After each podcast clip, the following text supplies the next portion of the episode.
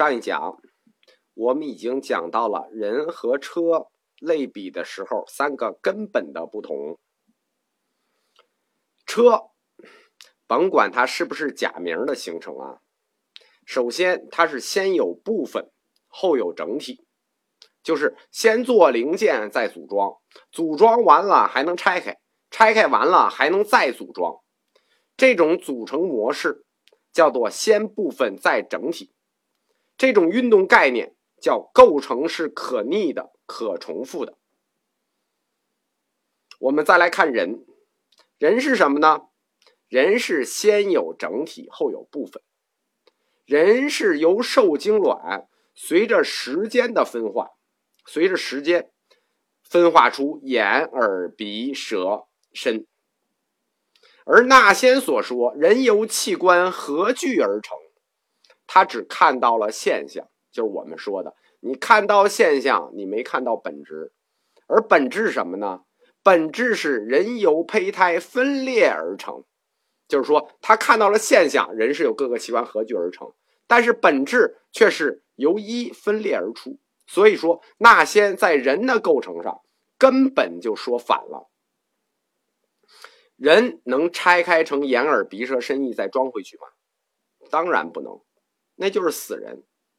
人的组成模式先整体，再部分。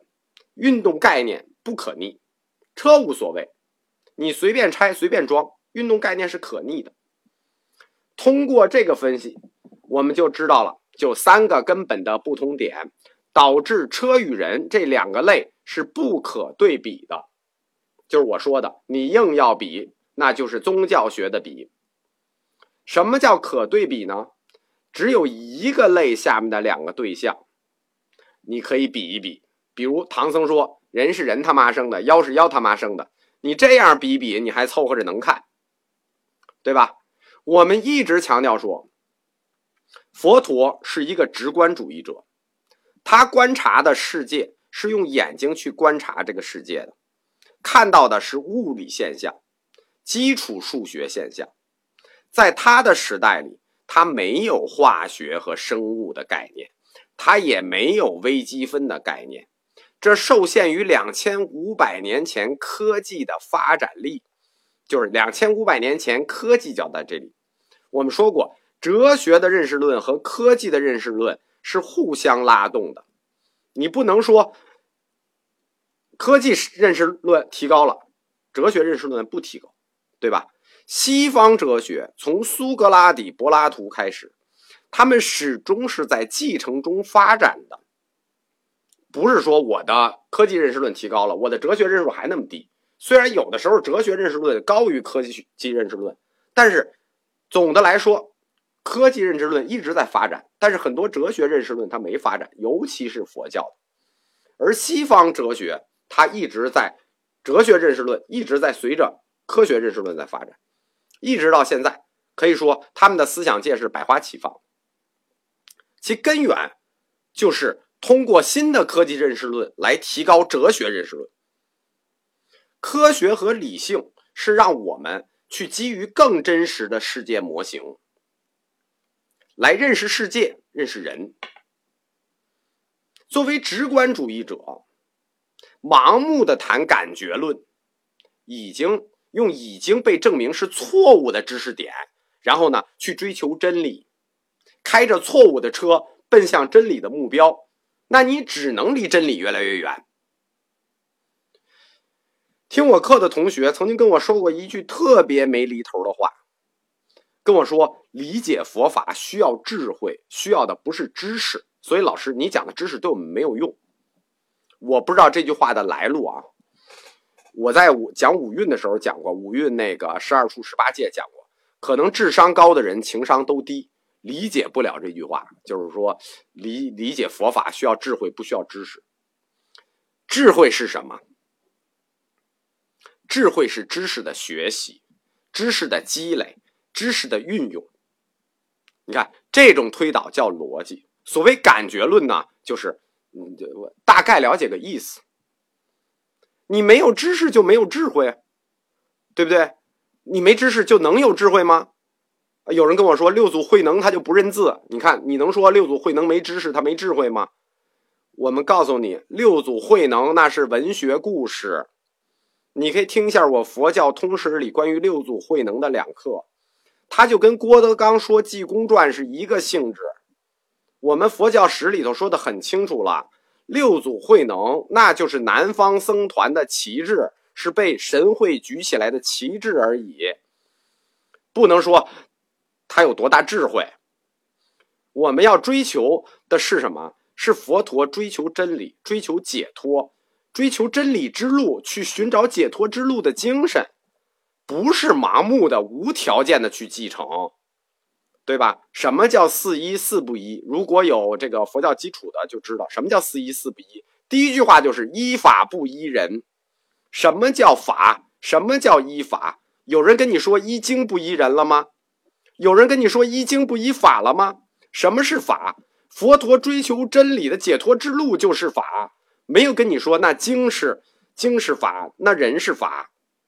尤其是很多理论，它是后世假托写的经书，把后世弟子写的经书当佛说，当圣旨，这不是依法不依人，这是糊涂。我们在三法印里已经说的很清楚了。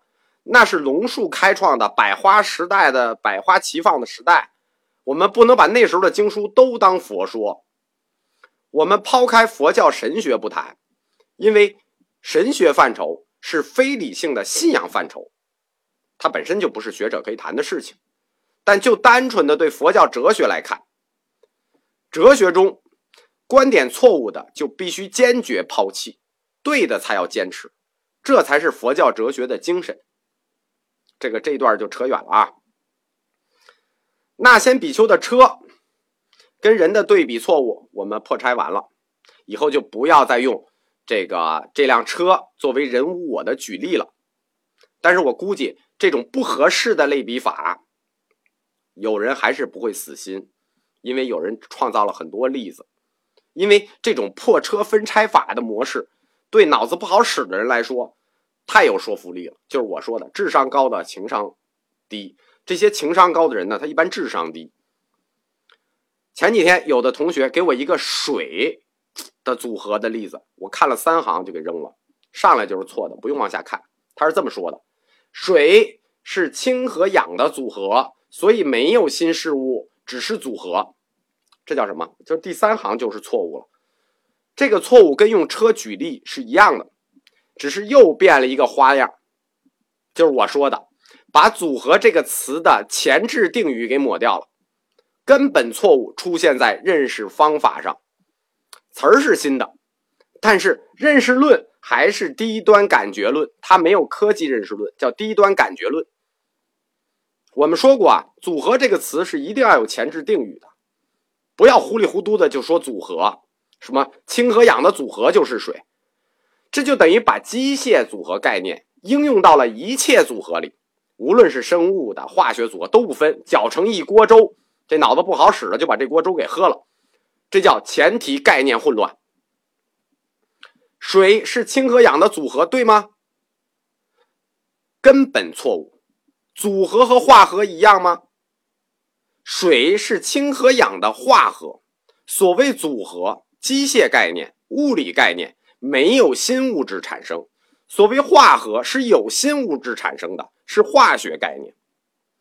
组合过程在同一环境下，它属于物理可逆过程，而化合过程需要在另一个环境下面进行分解反应，而不是可逆拆解，是分解反应，另一种化学反应，而且你还不一定能分解出来。说实话，导致这样的错误认识。我不客气的说啊，只能说同学，你的初三化学课肯定是体育老师教的。佛教义学讲课，他爱举例子，爱 for example，实际是为了让大家好去理解佛教的义理，所以有相当一部分例子是为了表达义理硬套出来的例子。如果大家看过什么《景德传灯录》啊，《五灯会元》啊，就是禅宗公案啊。就是这种举例子方式，其实很多，就是为了说道理，自己造一个例子，自己造一个故事。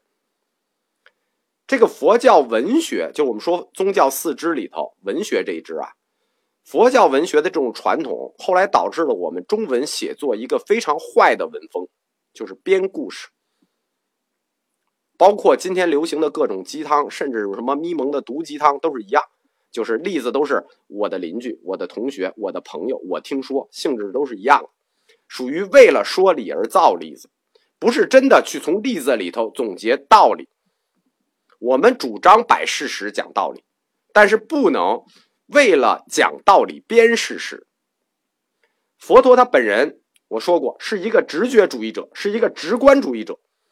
他对世界的观察都是真实的和细致入微的，他的理论都在于观察中的总结。